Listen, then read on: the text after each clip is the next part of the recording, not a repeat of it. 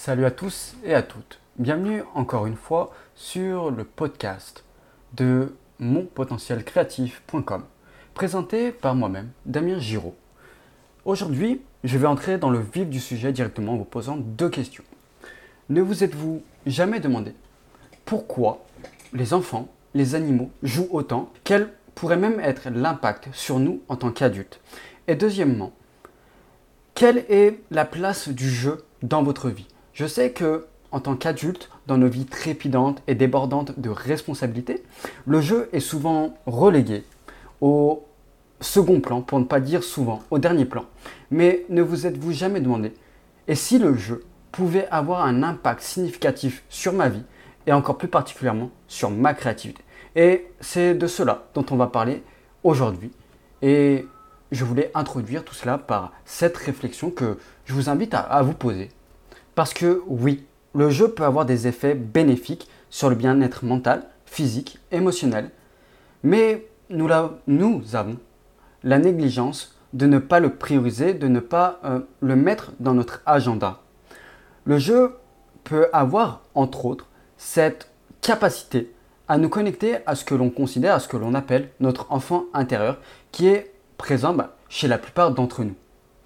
Par exemple, des études ont notamment révélé que l'impact du jeu sur notre personnalité, sur notre humeur et notre cerveau est significatif, allant même jusqu'à impacter la neuroplasticité cérébrale. Mais avant de voir quels sont les bénéfices, quel est l'impact du jeu sur nous, il est intéressant, il est judicieux, il est nécessaire de considérer qu'est-ce que c'est que le jeu. Quelle est la définition du jeu bah, Pour être très sincère avec vous, avec les recherches que j'ai faites, le jeu est quelque chose de très difficile à définir de manière fixe en raison bah, de la variabilité des individus et de la perception, de l'interprétation de tout à chacun. Maintenant, il est un comportement fondamental du jeu, parfois subconscient, et peut être perçu comme quelque chose qui se produit spontanément. C'est des caractéristiques euh, très communes, très courantes que l'on associe au jeu. Le jeu est aussi une activité volontaire motivée par bah, le plaisir intrinsèque sans autre objectif que le jeu lui-même. On pourrait dire ainsi que le jeu se suffit à lui-même, que nous jouons tout simplement pour jouer, pour éprouver du plaisir. On considère aussi que le jeu peut être considéré comme quelque chose d'extrêmement attractif, comme une source de bonheur, un stimulant, capable de créer un état hmm, que l'on appelle un état de flow où bah, le temps s'écoule différemment, la conscience de soi diminue, ou au contraire grandit, mais grandit dans un sens de, plaisir, où les pensées bah, négatives euh, s'atténuent souvent. Souvent, bah, quand nous jouons, c'est un peu, ça a un peu l'effet d'une drogue. Nous n'avons pas envie d'arrêter, nous avons envie de continuer, et quand le jeu s'arrête, nous voulons y retourner. Il y a un goût de, de reviens-y. On s'aperçoit aussi que dans la définition du jeu, dans les caractéristiques du jeu, on il y a la spontanéité, l'improvisation, l'ouverture à l'inconnu, ce qui peut bah, offrir de nouvelles perspectives et inspirations. Et je pense que vous faites euh, le lien, même sans que je n'ai à vous le préciser, sur bah, la créativité auquel bah, ces deux concepts sont fortement reliés. On s'aperçoit aussi que le lieu, euh, le jeu est un moyen, en tout cas est une façon d'apprendre pour les enfants et peut-être une source d'inspiration pour les artistes. Le jeu, en d'autres termes, procure un plaisir continu, incitant à poursuivre cette activité et on peut l'associer au fait d'être libre, au fait d'être créatif. Maintenant que j'ai écumé ce qu'était le jeu, quelles sont ses caractéristiques d'après bah, ma propre perception, mais aussi d'après les différentes recherches que j'ai pu faire, voyons voir quel est l'impact du jeu sur notre cerveau, notre physique, sur nos émotions, sur notre créativité. Même si j'ai d'ores et déjà commencé à instaurer ça en vous décrivant les caractéristiques du jeu, on va y rentrer un peu plus profondément. Donc, allons-y. Premièrement, une reconnexion à notre enfant intérieur. Le jeu a ce pouvoir de raviver notre enfant intérieur, cette partie authentique et spontanée de nous-mêmes que nous pouvons parfois bah, négliger dans notre vie d'adulte. Cette reconnexion apporte bah, des avantages précieux tels qu'une meilleure compréhension de nous-mêmes ou en tout cas une partie de nous-mêmes et une partie non négligeable de nous-mêmes, une acceptation accrue de nos imperfections et une liberté intérieure qui peut nourrir notre créativité. Deuxième point, un impact plus particulièrement sur le développement des enfants. Pour les enfants, le jeu est bien plus qu'une simple source de divertissement. Il faut comprendre que si vos enfants jouent ou veulent jouer, ce n'est pas juste à titre de plaisir. Il y a bien plus euh, derrière tout ça. Ça joue un rôle crucial dans leur développement affectif, cérébral et social. En jouant, bah, les enfants explorent leur environnement, ils apprennent à interagir avec les autres, ils développent leur créativité et acquièrent des compétences essentielles pour leur avenir. En fait, on pourrait associer ça au même titre que c'est ce que font les animaux dans leurs habitats naturels. Troisième point, les émotions positives et le bonheur.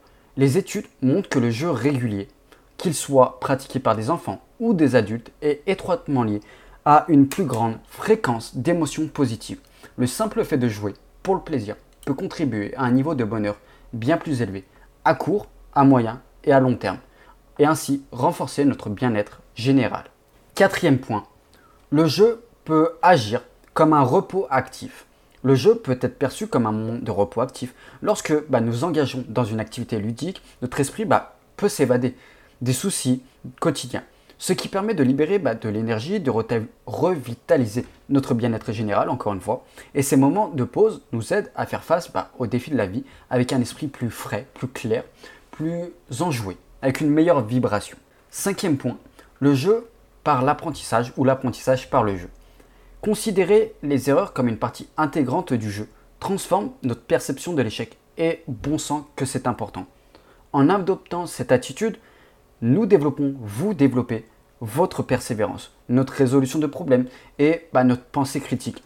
Le jeu est un terrain d'expérimentation où les erreurs ne sont plus des échecs, mais des opportunités d'apprentissage et j'irai même encore plus loin, des opportunités d'apprentissage dans la joie, sans attente, en ayant ce, ce mindset, euh, cet espace-là qui, entre guillemets, vous protège. Sixième point, le jeu a des avantages pour les relations sociales. Le jeu favorise la collaboration, la communication et le partage.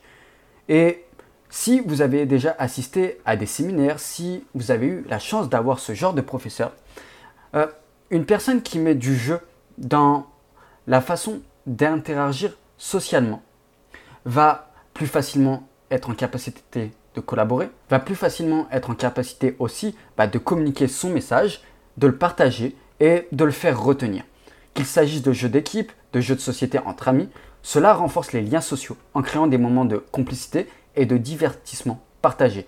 C'est une dimension sociale du jeu qui contribue à notre bien-être et c'est quelque chose qui m'a fait prendre conscience pourquoi les barrageux explosent actuellement. En tout cas, j'habite à Lyon et je peux vous assurer que les barrageux, c'est vraiment quelque chose qui explose. Ben, je pense que ça peut s'expliquer par ce biais-là. Parce que ça renforce ou ça facilite les interactions sociales.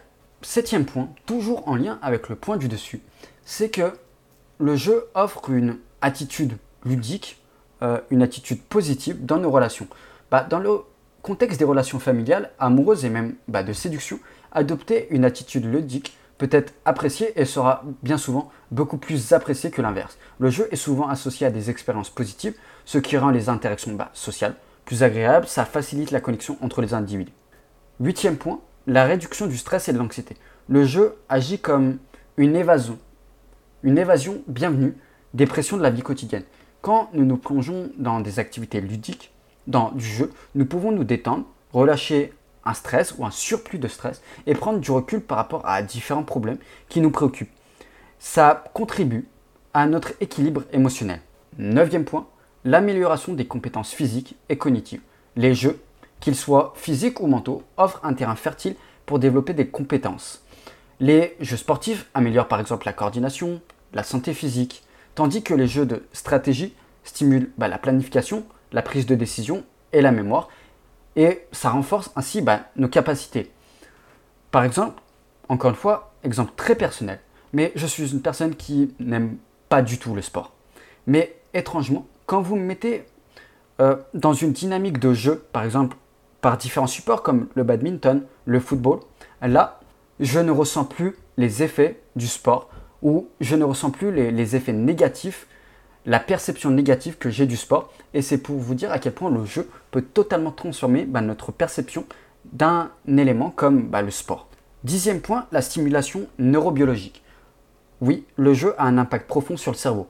Il active des zones spécifiques du cerveau liées à l'apprentissage, à la mémoire, aux émotions et à la motivation. Ça favorise la libération de neurotransmetteurs, comme par exemple celui de la dopamine, l'adrénaline et les endorphines. Et ce jeu contribue à notre bien-être, à notre équilibre, à notre harmonie biochimique, en faisant nous sentir heureux, parfois alertes quand c'est nécessaire, et épanouis. Dernier point, lui toujours en lien avec celui dessus, avec la stimulation neurobiologique, c'est celui de la favorisation de la neuroplasticité. Le jeu stimule la neuroplasticité, qui est la capacité du cerveau à s'adapter, à se développer en réponse bah, à de nouvelles expériences, à de nouveaux environnements. Cette plasticité cérébrale nous permet, entre autres, d'apprendre, d'élargir notre perspective et d'acquérir de nouvelles compétences tout au long de notre vie. Pour finir, le jeu est une activité essentielle qui peut avoir un impact significatif sur votre vie tout entière. Il peut vous reconnecter à votre enfant intérieur, améliorer votre créativité, vos humeurs, votre bonheur, et j'en passe.